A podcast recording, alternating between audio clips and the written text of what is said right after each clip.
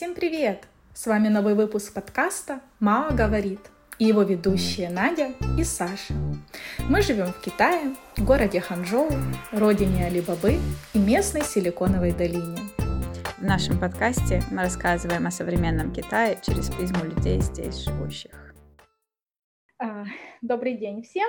Сегодня у нас гостевой выпуск с очень-очень-очень интересной гостей, с Аней, которая сейчас живет в Сямыне. В Китае она уже очень долгое время, и у нее очень интересный опыт в плане работы, в плане бизнеса. Она открывала свою школу, потом ее закрывала, открывала что-то новое, поэтому с этой стороны, в общем, занималась очень активной разносторонней э, деятельностью, и я думаю, что а, для наших слушателей будет очень интересно узнать про твой путь. Ань, привет!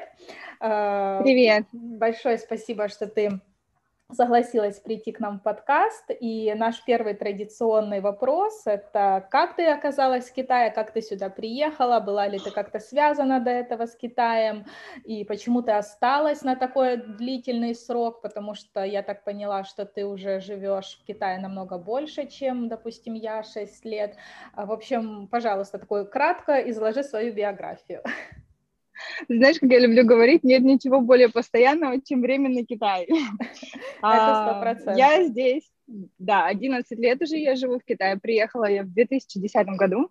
Надо сказать, что для нас, а, я живу на Дальнем Востоке, в России, в Владивостоке. Это город, который находится прямо практически на границе с Китаем. То есть для нас это абсолютно нормально, да. Очень много людей из нашего города знают китайский, были много раз в Китае, и уехать в Китай — это что-то такое, это не как на Луну. Вот. А, и мы как-то сидели с подружкой на кухне, пили мартини, она говорит, слушай, а я через две недели еду в Китай учиться. Я говорю, слушай, давай я поеду с тобой.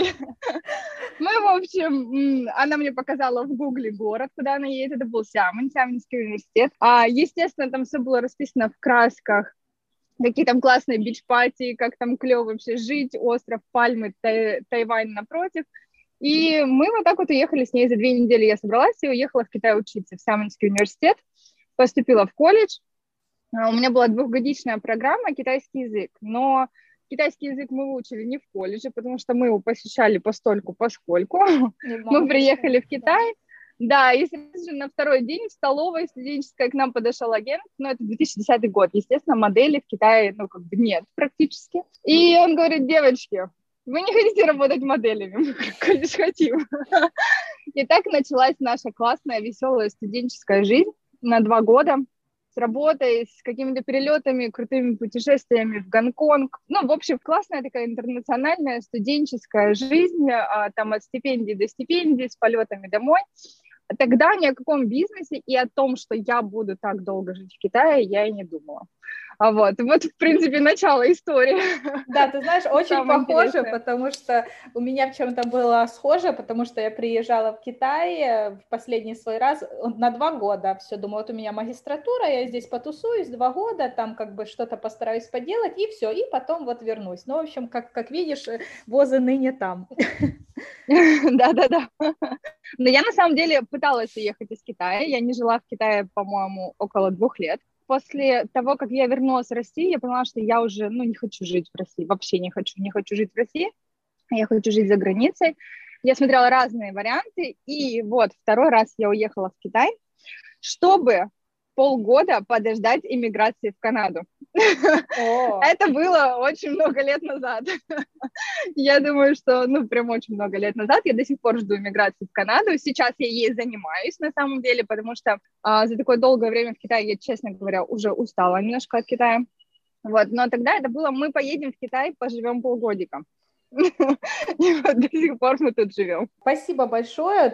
Действительно, у тебя очень схожий путь, с, скажем так, с многими ребятами, кто приезжал в то время, потому что действительно 2010 год — это время, по-моему, наверное, рассвет вот модельного бизнеса. И вообще, то есть как бы студент, модельный бизнес — это было, наверное, что-то самая лучшая комбинация, тем более в Сямоне. Я была там в прошлом году, на просто ездила в отпуск на пару дней. Я, конечно, тебе... Я сама из Ханчжоу, тоже не самый северный город, но Сямон, конечно, меня просто покорил.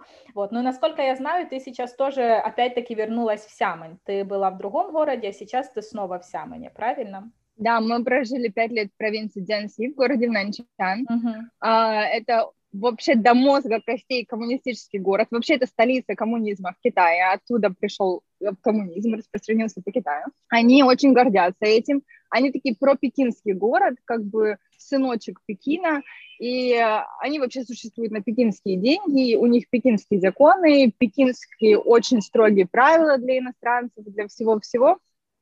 Поэтому там очень много иностранцев, а, но как бы вот так вот занесло меня туда на пять лет, потому что после года жизни там я открыла там свой бизнес. Вот. И, естественно, из-за бизнеса и задержалась. Вот, вот так мы с тобой плавно и подошли к следующему вопросу нашей программы, я думаю, который будет очень интересный нашим слушателям. Расскажи, пожалуйста, про свой опыт открытия школы, своего первого бизнеса, как я понимаю. Вот, как ты, как тебе вообще пришла эта идея? То есть ты там, может быть, работала до этого учителем, тебе это понравилось, и ты думаешь, о, а почему бы, да, не делать это как бы для самой себя? Или, может быть, ты, ты опять-таки сидела, пила мартини с какими-то друзьями и вновь вновь появилась такая гениальная... Практически так и было. Гениальная идея. И вот особенно ты говоришь, что если в Нанчанге такие сложные законы и строгие по отношению к иностранцам, влияло ли это как-то на открытие бизнеса, было ли это еще более такой бюрократической и бумажной работы тебе это доставило? Расскажи, пожалуйста, об этой теперь ступени твоей жизни. Когда я переехала в Нанчан, я начала работать учителем английского языка. У меня до этого у меня не было работы учителем английского языка, то есть я работала в России начальником отдела продаж в одной очень-очень крутой школе английского, самой большой, наверное, uh-huh. ну, на всем Дальнем Востоке. То есть я знала эту кухню изнутри, но не как учитель. Я начала работать э, учителем английского, потому что город, где мало иностранцев, а это хоть какие-то иностранцы, да, твои коллеги. И спустя, наверное, полгода, естественно, с моим тем бэкграундом русским, когда я понимала, как вообще учат детей, как, как, им все это продают, я думаю, боже, что же они творят? это же вообще все неправильно. Можно же а реально сделать это все классно, намного лучше, и клиентов просто валом. Ты заходишь в любой SEO, да, и там просто дети, дети, дети, ну, это ты знаешь. И я задумалась о том, чтобы открыть свою школу. И я даже сняла помещение, ну, это было, знаешь, такое вообще без, без каких-то изучения информации, без ничего, просто я открою свою школу, и я сделаю ее супер классно. Я сняла помещение, а потом, короче, я начала искать знакомых, которые мне помогут открыть компанию, они покрутили пальцем и сказали, ты иностранка, ты никогда не откроешь education education-компанию в Китае сама. Тебе нужен партнер. Так у меня залог за помещение и пропал. Ну, и я как бы немножко подзабросила эту идею, потому что у меня не было партнера китайца. У меня как бы есть знакомые китайцы, но я, ну, у меня нет друзей китайцев. Mm-hmm. Ну, я не могу сойтись с ними. У меня как-то разные немножко взгляды на мир. В общем, у меня не было никого знакомых, и я так отпустила эту идею буквально на три месяца. Как-то мы сидели, пили кофе с моей коллегой, китаянкой, я ей говорю, вот, ну что зашел этот разговор, я говорю, я хочу открыть школу, и она должна быть вот такая, вот такая, там будут учить мы будем нацелены на результаты, мы будем это делать классно, и это совершенно будет отличаться от того, что предлагают в нашем городе. И она мне говорит, слушай, это такая крутая идея, мне вообще так нравится, а у меня не было, кстати, денег. Это стоит отметить. Вообще, у меня не было денег. Вот. А, на открытие своего бизнеса. Она говорит, это такая классная идея. Слушай, вот у меня есть 150 э, тысяч яней. А могу я с тобой работать? Я говорю, черт, подожди, мы же просто пили кофе, мне надо подумать. Так, так у меня появился партнер. Так у меня появился партнер, а мы начали открывать школу. Мне тогда казалось, что 150 тысяч яни нам хватит. У-ху-ху. Очень надолго, да? Тем более в то время. Маленькую, двух... Это да. который, как, какой год? Это был 2000, ой, что тебе, это было 5 лет назад. А, ну, то есть это где-то 2016 да, годы. Да, ну да, да, то есть на тот момент, конечно, тоже 150 тысяч, ну, скажем так, это не были самые маленькие далеко деньги. Казалось, что это настоящее целое конечно. состояние.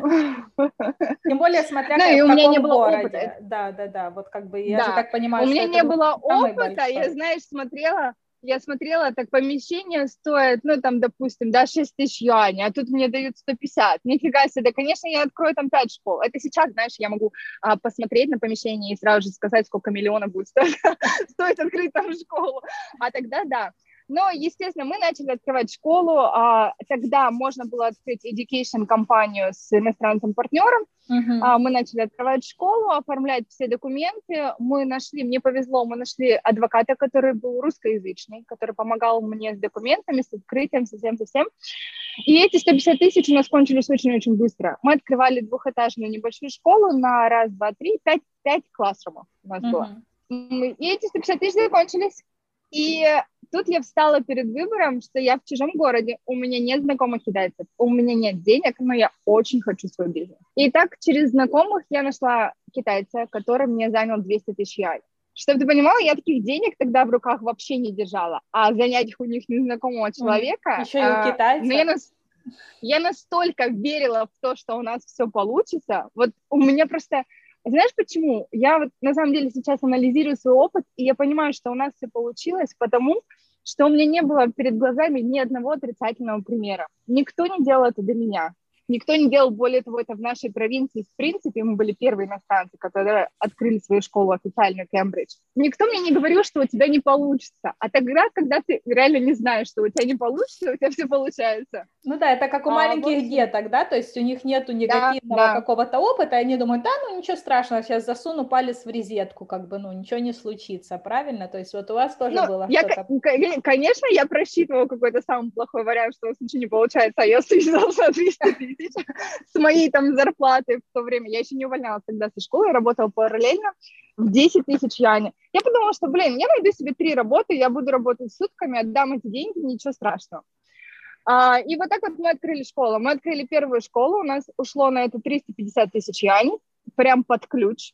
Uh-huh. И нам хватило денег на одного foreign teacher. Uh-huh. И, и еще была я. То есть была я, мой партнер, она тоже, э, ну, она китаянка, она была ассистентом а, и продажником, и администратором по первому времени, и мы взяли еще одного foreign teacher. Вот так вот мы начали. То есть у вас было и... три, три человека в команде? Три человека, да. Да, потом мы позвали еще одну, переманили с нашей прошлой работы еще одну китаянку, и вот нас четыре человека нас стало, и вот так вот, наверное, за год мы выросли в коллективе 11 человек. Ничего и студентов, себе. студентов у нас стало мы, когда открывались на открытии, у нас было 19 студентов. Это тех, которых мы вот так вот наколупали вокруг на улице. Uh-huh. Когда мы продали нашу первую франшизу, у нас уже было около 100 студентов, это прошел год, и у нас стояла очередь, лист ожидания на нашу следующую школу. Ничего себе! Причем это... за этот год я помню, ты мне писала вопросы, и там был такой вопрос, как мы э, занимались рекламой. Мы никак не занимались рекламой. Мы вообще нигде не давали рекламу. У нас было только сарафанное радио. То, то есть просто вы предоставляли хороший сервис, хорошие услуги там детям одних родителей, ну и эти родители рассказывали другим, и вот так вот да, это все, да, так и было. Вот, а расскажи, пожалуйста, как вот вы делили обязанности с, я так понимаю, что это э, первая твоя, это китаянка, твой партнер, то есть вы были, скажем так, вы и работали как преподаватели поначалу, но и, то есть на вас были такие, ну, менеджерские обязанности, правильно? То есть вы все-таки да. были чуть-чуть, ну, повыше в этом плане, чем другие иностранцы, э, чем другие преподаватели, которых вы потом уже к себе нанимали. Как вы вот с ней делили обязанности? То есть ты, как, э, так как у тебя уже был опыт из России вот в менеджменте такой школы, может быть, ты там больше про кто вас, допустим, прописывал планы учебные, то есть это же не то, что вы там, ну, приходили каждый день и думали, ой, ну, сегодня там у нас будет там, я не знаю, animals, а там завтра будет погода, допустим. То есть вы же как-то к этому готовились, правильно, то есть все это прописывали, как-то потом вот э, очень интересный момент про франшизу, вы ее продали, или каким-то другим уже ребятам, которые в вашем же городе продавали? Вот расскажи теперь больше именно про внутреннюю кухню. Смотри, мы, а, когда начали работать, мы начали искать программу, какую, какую программу взять. И тогда у меня был уже на тот момент опыт работы, я там спустя полгода устроилась работать в школу Кембриджа. Это официальная школа Кембридж, Кембридж A-Level High School. Я там преподавала этикетки манеры uh-huh. на английском языке, потому что это как бы относится к моей профессии, которая у меня есть из России. У меня профессия имиджмейкер. Uh-huh. Вот. И тогда я начала знакомиться с программой Кембриджа. И я говорю, слушай, давай погуглим Кембридж. Мы начали гуглить Кембридж, поняли, что он абсолютно отвечает всем нашим требованиям. У нас был супер сафари этого Путчи. А мы начали искать официальных представителей, официальных представителей и уговаривать их научить нас учить по Кембриджу бесплатно. А взамен мы предлагали э, покупать их книжки, отдавать им детям. В общем, в принципе, что они и так делают заплатно. Но это, опять же, знаешь, надо проси, проси, и дано тебе будет. А, мы просили, мы говорили, что у нас нет денег, научите нас бесплатно, и они говорили, блин, класс, ничего себе, иностранка, правда, открыла, да, конечно, научим. И потом мы решили пойти дальше, а, потому что в Китае очень любят, я думаю, сама знаешь, вот эти вот все а, мы там какие-нибудь там первые что-то, официальные представители в чем-то. Я не хотела вешать эти фейк, фейковые дипломы, я говорю, давай найдем что-то реально, чем мы можем там гордиться. И мы mm-hmm. стали Official Cambridge Exam Preparation Center, то есть мы готовили детей к экзаменам Cambridge. Uh-huh. А, более того, они могли сдавать экзамены Кембридж на нашей территории. Чтобы стать э, официальным центром, у нас ушло примерно три месяца переписки с Кембриджем, и мы наняли одного преподавателя, это было обязательное условие, у которого был сертификат Кембриджа. Uh-huh. А, вот. И так мы стали официальным центром Кембридж, взяли Кембридж curriculum и учили по Кембриджу, и наши дети показывали офигенные результаты, они у нас очень быстро начинали говорить, в то время, когда другие школы сосредоточены на фониксе, на фонетике, а, на каких-то вообще нежизненных абсолютно вещах, мы учили настоящему английскому живому языку, который дети могли использовать каждый день. А деток какого а, возраста вот. вы брали? То есть это был как тренинг, нас... тренинг school, правильно? То есть да, вы... это был тренинговый центр, у нас uh-huh. были дети от 3 до 15 лет. Мы uh-huh. попробовали со взрослыми, но я тебе хочу сказать, что китайские взрослые, они абсолютно не замотивированы, и их очень мало желающих. Вот так мы выбрали программу учебную. А Бекки занималась, мой партнер, она занималась полностью китайскими родителями, так как у меня не хватало, ну, не культурных, знаешь, каких-то знаний, как с ними общаться. Я составляла скрипты продажные, я рассказывала, как продавать, а она это делала на китайском языке. Угу. А, у нас И было это срабатывало для китайцев. Да, конечно, конечно. Мы делали, мы делали просто потрясающий клиентский сервис. Мы были с клиентами на связи 24 на 7. Мы знали все их день рождения, все желания, мы забирали детей из школы, мы ходили с детьми в супермаркеты. То есть а, мы предоставляли реально полную англоязычную поддержку всем детям нашим, и ну, как бы это сработало, это реально сработало. Потом, конечно, мы начали брать за это деньги, мы начали повышать цены и прочее, но на первом этапе а, вот такая вот окружение англоязычной средой, всякие спикинг-клабы и прочее, оно очень привлекло китайцев. А цену вы ставили чуть-чуть выше, чем у других на рынке, или старались быть все-таки вровень с другими, или, может, наоборот, ниже, Она... как вот вы Сначала у нас... ценовую политику? Сначала у нас была цена по нижней границе. Например, а, у нас была цена, как у First Leap, может быть, ты знаешь, Либу, это а, у них 30% э, уроков ведут foreigner. У нас была такая же цена, как у них, но у нас были 100% уроков ведут иностранцы. Uh-huh.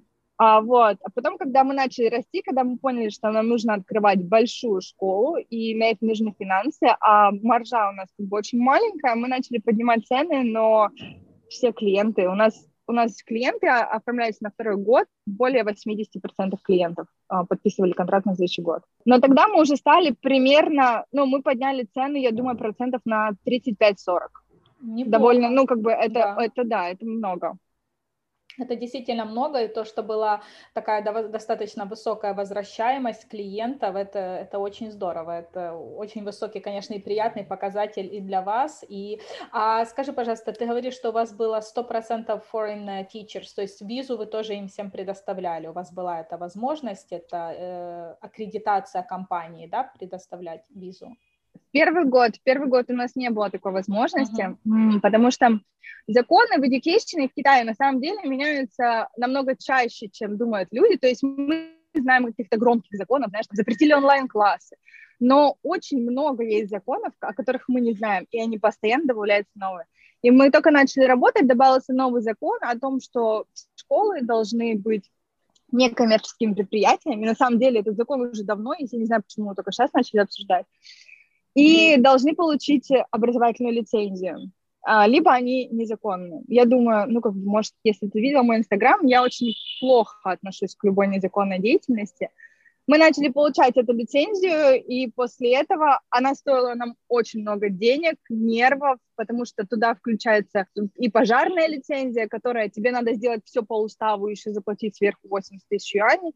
Вот. Но мы в итоге ее получили, И угу. после этого у нас все наши учителя, да, они все были на рабочих визах. На рабочих. А, они были на рабочих визах не как учителя английского языка, угу. но мы же сделали расширенную лицензию, мы добавили туда русский язык, испанский, а, корейский, японский, и у нас все учителя, вот из какой страны учитель, такой язык он и преподает он и преподает. Как будто бы.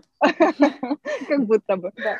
Э, ну, схема, которая на самом деле действует и сейчас. Вот у меня тоже есть несколько знакомых э, преподавателей, они из России, они преподают английский, но виза у них вроде как будто не преподают русский язык. Поэтому, наверное, статистика по моему городу показывает, что преподавание русского языка очень популярно в Ханчжоу.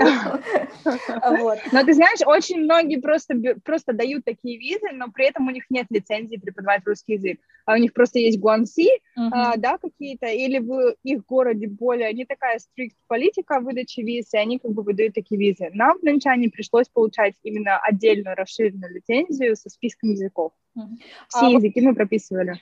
А сам вот э, процесс открытия, он долго занял времени, много ли тебя мучили с документами, или ты вот, э, ты говоришь, что ты нашла этого адвоката русскоязычного, и вы, грубо говоря, отдали это все ему там на аутсорс, и он занимался всей этой бумагой, а вы там, ну, изредка только подписывали какие-то документации, то есть как долго занял именно процесс, вот, э, знаешь, от ноля до того момента, пока ты получила вот эту папочку, документик с печатью, что все, можно...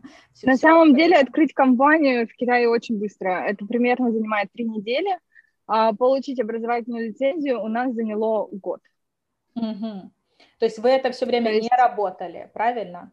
Нет, первый год мы работали как education consulting компания, ага. не как тренинговый центр. А спустя год мы уже стали вообще абсолютно легальные. Настоящими. Со всеми документами, да.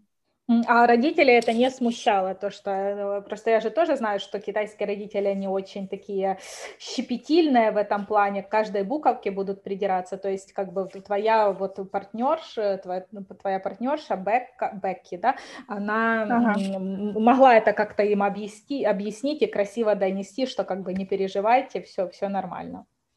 Я тебе хочу сказать, Саш, что, наверное, 90% тренинговых центров Китая работает как да, education consulting компания. Угу. Поэтому, так как мы, работает на самом деле очень мало, очень мало, единицы буквально компаний ну, со всеми лицензиями. Поэтому родителей это никак не смущает. Не смущает, а, вот, угу. все, все так работают, да.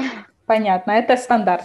Хорошо. Расскажи теперь, пожалуйста, про то, как ты пришла к франшизе, как, опять-таки, как долго занял процесс написания этой франшизы, ну, потому что я знаю, допустим, не со стороны э, тренинг-центра, но со стороны, допустим, магазинов, ресторанов, что вот написание, составление этой франшизы, это тоже занимает очень долгое время, если делать это хорошо, красиво, грамотно. Кому вы ее потом продали, сколько продали, вот Э, расскажи, ну, как бы поделись этой информацией. А, написание франшизы на самом деле у нас заняло, я думаю, месяца три. А, мы просто взяли франшизу другой школы, переделали ее под себя, но не китайской школы. А, вот. И франшизный договор мы переделали под себя, попросили юриста нам это сделать, он нам это сделал. И плюс э, мы предоставляли а, они могли пользоваться нашей лицензией Кембридж, это было согласовано с Кембриджем, и мы предоставляли дизайн-проекты, полностью маркетинговое сопровождение, вот, и так мы продали две франшизы. Одна франшиза открылась в Нанчане, в моем же городе, а другая франшиза в городе, там, в двух с половиной часах езды от Нанчана. Продали мы, вообще как получилось, мы не думали про франшизу, но к нам пришли там э, двое китайцев и говорят, блин, вот как, как, как вот так вот открыть школу, потому что, блин, очень много школ открывается и закрывается тут же, а вы вот, ну, у вас такой успех. И мы говорим, может быть, мы сможем сделать франшизу и продать ее. ну, мы же не можем просто так рассказывать. Вот, и это были знакомые мои, моего партнера, моей китаянки, и мы продали две франшизы, они открылись под нашим же брендом, под нашим же лейбом и тоже взяли Cambridge курс, мы им сделали полностью дизайн, который соответствовал нашим представлениям о школе, а полностью предоставили им все маркетинговые планы, все промоушен планы, все teaching планы, все activities на год, и вот так вот начали работать с ними. А, предоставили еще foreign учителей. А, то есть вы им еще и помогали искать э, сотрудников? Да, у нас э, было такое условие, что мы предоставляем одного foreign учителя на 100 квадратных метров. Ага. То есть если школа 100 квадратов, то у них один teacher, больше два. Хорошо. А вот э, расскажи, у тебя было сколько foreign teacher? Я так понимаю, что у тебя все были иностранцы, да, правильно, преподаватели, или кто-то был из э, китайских преподавателей? Как ты решала вопрос, ну, с их контролем, их менеджментом, там, контроль качества преподавания, чтобы вот они делали, да, там, все по программе, все так, как бы тебе хотелось. Э, вот вообще вопрос этой всей кооперации своего персонала, то есть я также понимаю, что у тебя было достаточно много ребят в подчинении. Поделись чуть-чуть вот именно таким э, менеджерским опытом? Uh, у нас были, да, все иностранные преподаватели, плюс у каждого иностранного преподавателя был китайский ассистент. Uh, но у нас были китайские ассистенты, это были именно учителя, то есть это полноценный учитель, который не просто там, да, ассистент, но Сидит, который да, там знает Кембридж, да, да, да. Угу. распечатывает, да, нет, это был полностью а, человек, который знаком с Кембридж программой, может самостоятельно заменять уроки, то есть у нас были потрясающие китайские ассистенты, реально. Я занималась полностью foreign стафом, а Бекки занималась полностью а, китайским стафом. Вот, а, контроль, ну, контроль проводился также, я думаю, как везде. То есть это тренинг, да, когда человек только приходит в школу, это Кембридж тренинг, это постоянные Кембридж тренинги, потому что мы были все время на связи с представителями Кембриджа здесь, в Китае, брали у них всякие онлайн-тренинги, учили наших учителей, предоставляли это учителям бесплатно, плюс мы предоставляли им возможность, если они хотят пройти любой тренинг от Кембриджа, да, который даже платный, и при этом работают у нас один год, они могут пройти это в рамках школы, школа это оплатит.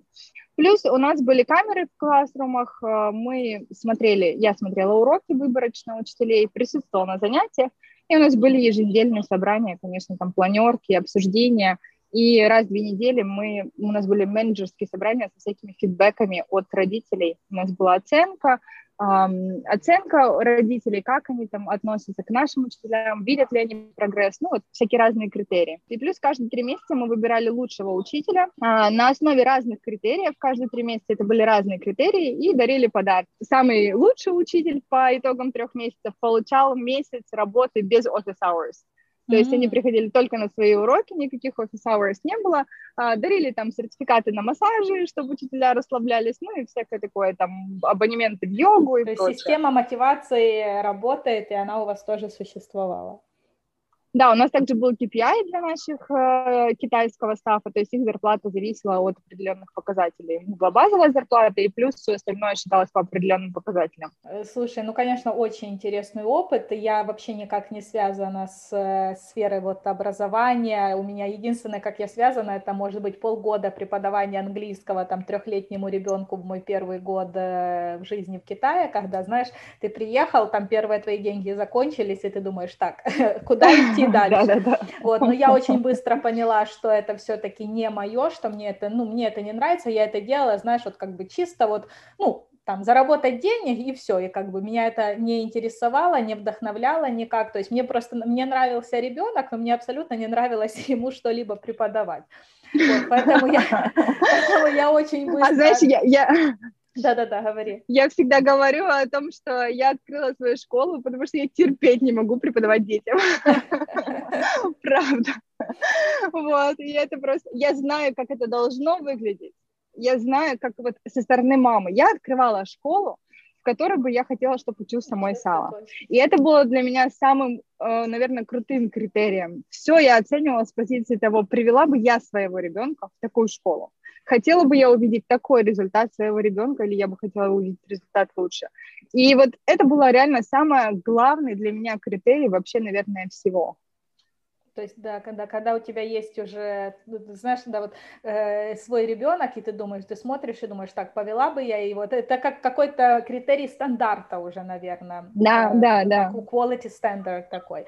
Э, здорово, мне очень безумно интересно, еще раз повторюсь, потому что я к этому никак не связана, и всегда, меня наоборот всегда очень мотивировало, да, как-то идти развиваться, создавать что-то свое в другой сфере, чтобы ни в коем случае не возвращаться в преподавание. Поэтому у меня Я сейчас, я сейчас этим занимаюсь. Вот, э, давай теперь перейдем э, к другой, к следующей части нашей, нашей программы, где сейчас ты живешь в Сямоне, ты уже не живешь в Нанчанге. Расскажи, пожалуйста, как ты оказалась в Сямоне, как поживает твоя школа, поживает она или уже не поживает в связи с последними громкими законами? Смотри, когда мы открыли большую школу, мы открыли очень большую школу, а у нас было примерно 600 человек детей. Ничего себе. Вот, у нас работало две франшизы, да. Вот это да. И все у нас было хорошо, наступил ковид наступил ковид, а, но ты знаешь, вот у меня как-то все так в жизни складывается, что вот нужные вещи уходят или приходят в нужное время.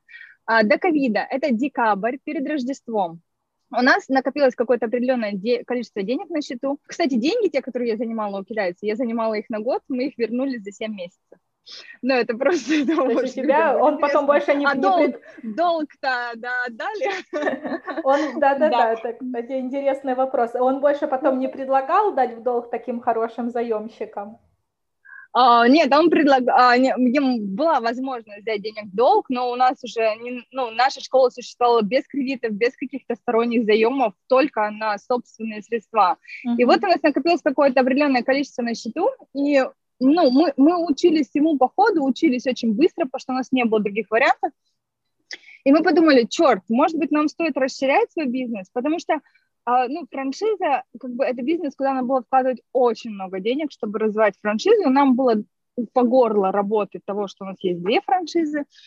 И мы подумали открыть билингвальный детский сад билингвальный детский сад, просчитала я примерно, что это будет стоить миллион юаней, то есть, да, когда-то я, блин, два года назад я занимала 200 тысяч и думала, мама дорогая, сейчас я думала, так, ну, так откроем садик за миллион, вот, и это был декабрь, я вот как сейчас помню, это было перед Рождеством, мы нашли офигенное помещение для детского сада, мы приехали его смотреть, и так получилось, что в тот момент мы не отдали деньги за помещение, потому что там как-то, что собственник не смог приехать, что-то, знаешь, там что-то, что-то, я уже не помню, что досконально. Что просто что-то сорвалось, мы... как бы. То есть ты уже, да, была, и мы... ты уже говорила, вот, да. мои деньги, возьмите их, да. пожалуйста. У нас, уже, у нас уже были деньги, мы уже договорились о цене. Там было ремонта, просто капец. Но, блин, я знала, что это просто, вот нас ждет успех. И получилось, что через два дня я улетала отдыхать. Сначала во Вьетнам, потом оттуда в Таиланд. И когда я была во Вьетнаме, в Китае начался коронавирус. Ты представляешь, и вот эти вот деньги, которые мы не потратили на детский сад, мы были закрыты шесть с половиной месяцев. Шесть с половиной месяцев мы не получали никакого вообще профита, у нас не было новых студентов. Мы платили зарплату всем учителям, и вот мы, как бы, получается, израсходовали эти деньги. В тот, в тот момент, а, за те полгода в Китае закрылось более 12 тысяч школ. А, мы а онлайн, мы... вот э, я знаю, что некоторые перешли вот на мы, видео. Мы делали Вы онлайн. Это пробовали? Угу. Мы делали онлайн, но, Саш, понимаешь, когда, когда ты не предоставляешь онлайн-услугу, ты можешь предоставлять онлайн-суппорт, да, то есть это для своих клиентов бесплатно, что, ребят, оставайтесь с нами, никуда не теряйтесь в эти полгода, мы, мы связи, делали да. онлайн. Угу да. Но так как у нас не было платного курса онлайн, мы не имели просто права, я считаю, переходить на онлайн и брать те же самые деньги. Но мы же как бы не частная школа такая, знаешь, там начальная или там middle school. Мы тренинговый центр, то есть люди платят за количество часов, правильно, которые они занимаются. Они эти часы не занимаются, как мы можем взять с них деньги за это? Поэтому никакого дохода у нас не было, аренды там поднебесные, зарплаты тоже, понятно, такого большого коллектива. И хорошо, у нас были деньги на счету. Мы выжили после ковида, мы открылись, у нас вернулось более 80% студентов, а, все начали также заниматься. У нас, конечно, получился огромный кассовый разрыв, потому что, понятное дело, что 6 месяцев, мы же рассчитываем, да, что каждый месяц у нас приходит конечно. определенное количество детей, и у нас эти 6 месяцев постоянно будут выпадать каждый год, потому что в эти 6 месяцев у нас никто не, пере, не пере, как перезаключает контракты, правильно? Uh-huh. Вот, ну, ничего, все как бы вроде стабилизировалось, мы начали потихонечку, потихонечку опять делать продажи, нарабатывать, и это было прям реально вау. Вот, ну, как бы это было прям супер, потому что вокруг нас, да, там все закрылись. Все закрылись У или там еще, закрывались. Считай, минус намного больше конкурентов. А, ну да, минус намного больше конкурентов, но я тебе хочу сказать, что было желающих, наверное, тоже меньше, потому что, а, ты знаешь, китайцев, они очень долго боятся после чего бы то ни было куда-то возвращаться лишний раз, там куда-то ходить и 100%. прочее. И, естественно, очень много китайцев за эти 6 месяцев тоже потеряли в деньгах, а английский для детей это как бы не дешевое удовольствие.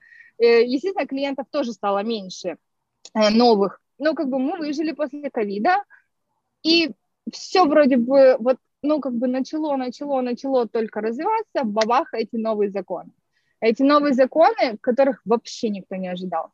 Знаешь, есть такие события черного лебедя, которые вообще никак не предсказуемы, не прогнозируемы. И вот мне, наверное, больше всего сейчас обиднее это выжить после ковида и закрыться после этих законов. Да. А, мы закрыли нашу школу сейчас, Получилось это из-за новых законов. Я не буду все их перечислять, их очень много, но... Ну, я думаю, вот, в основном, мне, да, наши, наши слушатели знают, мы писали много об этих Поло, Положа руку на сердце, мы, естественно, просчитывали миллион разных вариантов, от отказа от форум-тичеров до какой-то полузаконной работы, переделывать там свой центр в какой-то там, не знаю, центр раннего развития, арт-центр, ну какой-то... Я не хочу вот этих вот серых схем. У меня очень много примеров перед глазами, когда люди имели проблемы с китайским законом. И как бы, ну, это не для нас, реально. Поэтому все, что мы могли сделать, когда мы поняли, что ситуация реально безвыходная, мы могли подать на банкротство, да, так как мы ООО, Uh-huh. А у нас основной капитал был полмиллиона юаней, то есть чем рискует ООО, это, этими полумиллионами юаней. Вот. Но это очень долгий процесс банкротства, который ведет за собой определенные последствия и конкурсные управляющие. Это очень сложный процесс. Мы пошли по пути наименьшего сопротивления. Если люди совсем не хотели никак продолжать, мы возвращали им деньги. А, за оставшиеся часы, и мы договорились с двумя другими школами, которые тоже такие были, знаешь, на грани уже исчезновения, что мы вот э, доучим всех наших детей вместе. Вот так мы объединились, uh-huh. отправили наших учителей туда, продлили им визы еще на год, доучивать наших детей, доучивать их часы, и как бы все. После этого в августе мы официально закрыли свою компанию. Но ты уже в этот момент была в Сямоне. Я уехала в Сямоне uh-huh. в июле, да, я уже была месяц в Сямоне, но я приезжала каждый день недели в Нанчан, но, знаешь, все пошло вот прям, прям совсем по, по, под откос. А, начались эти новые законы, а, естественно, у меня начались постоянные какие-то разногласия с партнером, потому что, ну, я, я, ну, это такой классный опыт, конечно, иметь китайского партнера. У меня потрясающий партнер была, она абсолютно не китайской ментальности, но не знаю, вот я не верю, за 11 лет я не верю, что бывают китайцы без китайской ментальности. Она как бы больше проявляется, меньше проявляется. Но она Но рано или есть, поздно да. Она, конечно, есть. И у нас начались какие-то разногласия, она видела это все так, я видела это по-другому, она была очень пессимистично настроена, я, естественно, как всегда, верю в невозможное, вот, и, ну, как бы я понимала, что уже либо мы закрываем школу, да, если вот прям реально никак, либо просто я ухожу оттуда, потому что у меня уже интерес пропал. Не знаю, мне было настолько, ну, тяжело, это был тяжелый момент, когда вот ты что-то создаешь столько лет, и потом просто, вот знаешь, как все в Китае, делается жестко одним днем и без каких-либо вариантов на, на план Б. Да. Вот, и вот так мы закрыли школу. Я, наверное, переживала месяц. Но ты знаешь, мне было легко в том плане, что я настолько много взяла оттуда, я настолько круто выросла за это время, столько всего узнала и научилась, это просто бесценно. Это, это никто не отберет, никакие китайские законы. И, Конечно, это не знаю, твой я опыт, сейчас, твои знания. Да, да, да я сейчас верю в то, что, не знаю, все на свете возможно. Если я открыла школу в Китае, come on, ребята, все на свете возможно. Поэтому, поэтому я как бы с легким сердцем это отпустила. Ну, еще, конечно, такой момент личный, да, немного. А, после ковида, естественно, мы пытались преодолеть этот кассовый разрыв, а, и мы работали в ноль, то есть мы покрывали полностью, мы не делали новых долгов, но при этом и не получали никакой прибыли. Это довольно длительное время, да, это почти год, а естественно, когда ты постоянно получаешь доход от своего бизнеса, когда ты перестаешь получать доход, ну, как бы, мы же, ну, мы, же, мы, же, мы, же не, мы же не кружок по интересам, да, мы открываем бизнес ради денег, э, ну, конечно, мы вкладываем туда душу, но если это, ты делаешь бизнес не ради денег, я считаю, что такой бизнес обречен на провал, рано или поздно. Абсолютно с Поэтому, тобой согласна, да. да. А, вот, ну и, и вот я уехала в Сямонь. Да, ты теперь в Сямоне, в замечательном городе. А, и расскажи, чем ты занимаешься сейчас. Да, я приехала в Сямонь. Последний год в Нанчане я работала в Нанчан International School. Это школа, которая э, преподает э, IB-программу, International Baccalaureate. Uh-huh. Вот, офигенная программа, у меня был очень крутой коллектив. Я пошла туда, потому что я постоянно учу что-то новое, я постоянно работаю с какими-то разными программами, знаешь, ну, мне прям реально интересно попробовать, а это, а это. И я весь год, когда работала, у меня чесался мозг от того, насколько мне было сложно, но у меня был крутой коллектив. И э, я вот начала разбираться в этом IB, что-то там учить, учить, учить, какой-то набираться опыта от своих коллег. И, наверное, а, полгода назад со мной связался Сямнинский сад, IB, тоже они говорят, «Э, ты нам нужна. Они где-то увидели мое резюме, не знаю, мне кажется, нигде никогда не размещала резюме, но anyway. Вот, и они начали мне, они мне все эти полгода окучивали, переманивали. И когда в итоге я приняла решение не из-за них, но приехать в Сямынь, я пошла работать к ним на своих вообще условиях, каких-то очень-очень, очень не, не, не э, таких для китайцев непривычных, то есть но они меня взяли, потому что им нужен был кто-то с IB experience. Uh-huh. Я начала работать у них, потому что, естественно, переезжая в другой город, ты теряешь в деньгах, да, там ты бросаешь все, стабильную работу, пять лет жизни, свой бизнес, и ты приезжаешь, да, в такой знакомый самый, но в новый для тебя пять лет прошло как-никак. Я думала, что это будет хорошим подспорьем, пока я не придумаю, чем заниматься. Но я не думала, что я так быстро придумаю, чем заниматься. И спустя, наверное, два месяца жизни в Сямоне я открыла свою компанию. Сейчас у меня компания а, с моей давней подругой, с которой мы дружим 11 лет. Мы вместе приехали в Сямонь когда-то. То есть это уже время. не китаянка, это уже Нет, девочка это уже девочка угу. с Украины. С а, Украины, Украины она, да. Вот, и э, у нее был большой опыт э, э, в работе с текстильным производством, У меня был опыт работы с фабриками, но я всегда делала это только для знакомых. Я никогда это не фишировала, никогда там, знаешь, никому не предлагала свои услуги. У меня были большие крупные заказы, но это было такое очень-очень прям узкому кругу людей доступно по знакомству. То есть ты просто вот. как бы и... выступала как представителем там твоих знакомых в Китае, там помогала связаться, проконтролировать там заказ, инспекцию, Отправки, такого рода. Да, да, да, да, да, да, да, все такого рода. И э, мы с ней начали разговаривать. Она говорит, мне иногда нужна компания для официальных бумаг. Я говорю, мне нужна компания для того, что я не знаю, чем заниматься, но я знаю, что когда у меня будет компания, э, она будет работать. Ну, я просто верю. Я верю Я придумаю, что с ней делать. Я говорю, смотри, компания стоит денег, да, во-первых, ее открыть, во-вторых, это ежемесячные траты. И когда у тебя есть ежемесячные расходы, а, да, и когда ты потратил деньги, ты, ну, как бы у тебя намного больше мотивации, чтобы твоя компания наконец-то начала приносить тебе деньги, а не нести расходы. Ну, по крайней мере, у меня так.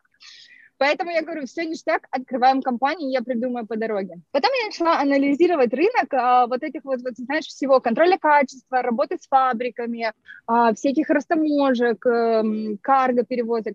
И поняла, что этот рынок, он как бы, он существует давно, но он очень такой хаотичный. И зачастую он как бы не соответствует какому-то там высокому суперстандарту качества, да и нет комплексной услуги. Я начала думать дальше и поняла, что, ну, а поанализировать клиентов, своих клиентов, там, ребята с кем работают, и поняла, что большинство из них везут на маркетплейсы, на маркетплейсы различные.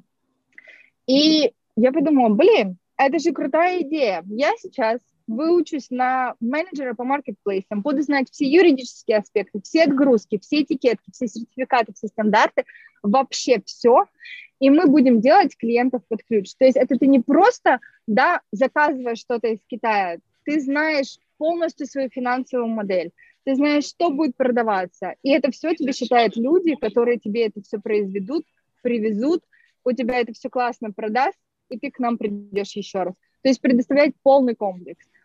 А, ну, плюс помимо этого у нас есть сопровождение бизнеса в Китае, у нас есть бизнес-консалтинг, у нас есть переводы, у нас есть, э, мы сейчас оформляем экспортно-импортную лицензию, то есть мы можем вести абсолютно все в белую. Uh-huh. Это замечательно, то есть вы будете предоставлять такой, то есть у вас будет услуга, вы не будете сами производить что-то и сами что-то продавать, но вы будете помогать другим людям за границей полностью их бизнес контролировать, скажем так, все процессы их продукции, их бизнеса в Китае.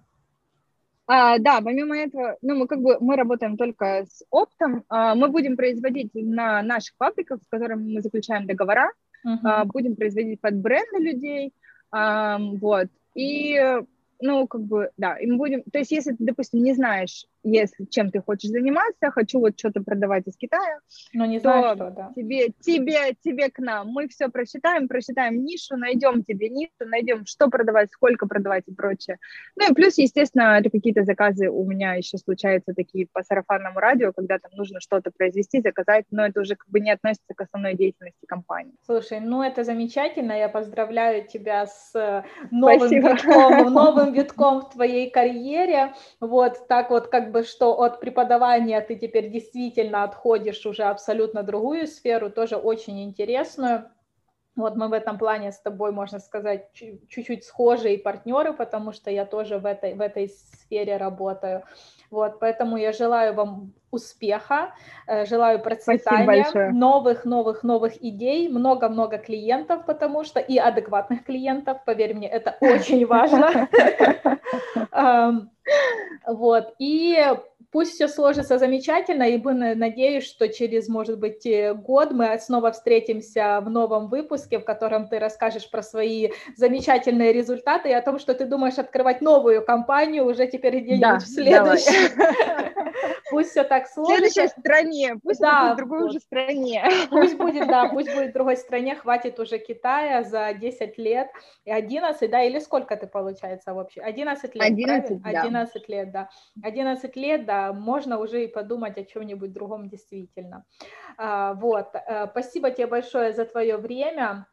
Э, мы обязательно выставим все ссылки на тебя, как с тобой можно будет связаться. Если кому-то будет интересно, пишите, э, задавайте дополнительные вопросы. Я думаю, и мы со своей стороны, и Аня с удовольствием ответит и предоставит какую-либо помощь, если у вас будут вопросы. Большое спасибо. Конечно, тебе. конечно. Вот, большое спасибо тебе за твое время, было очень интересно поговорить и поболтать. А, спасибо нашим слушателям за то, что были с нами. Подписывайтесь на нас на всех платформах, ставьте нам э, лайки, в общем, пальчики вверх, все по программе.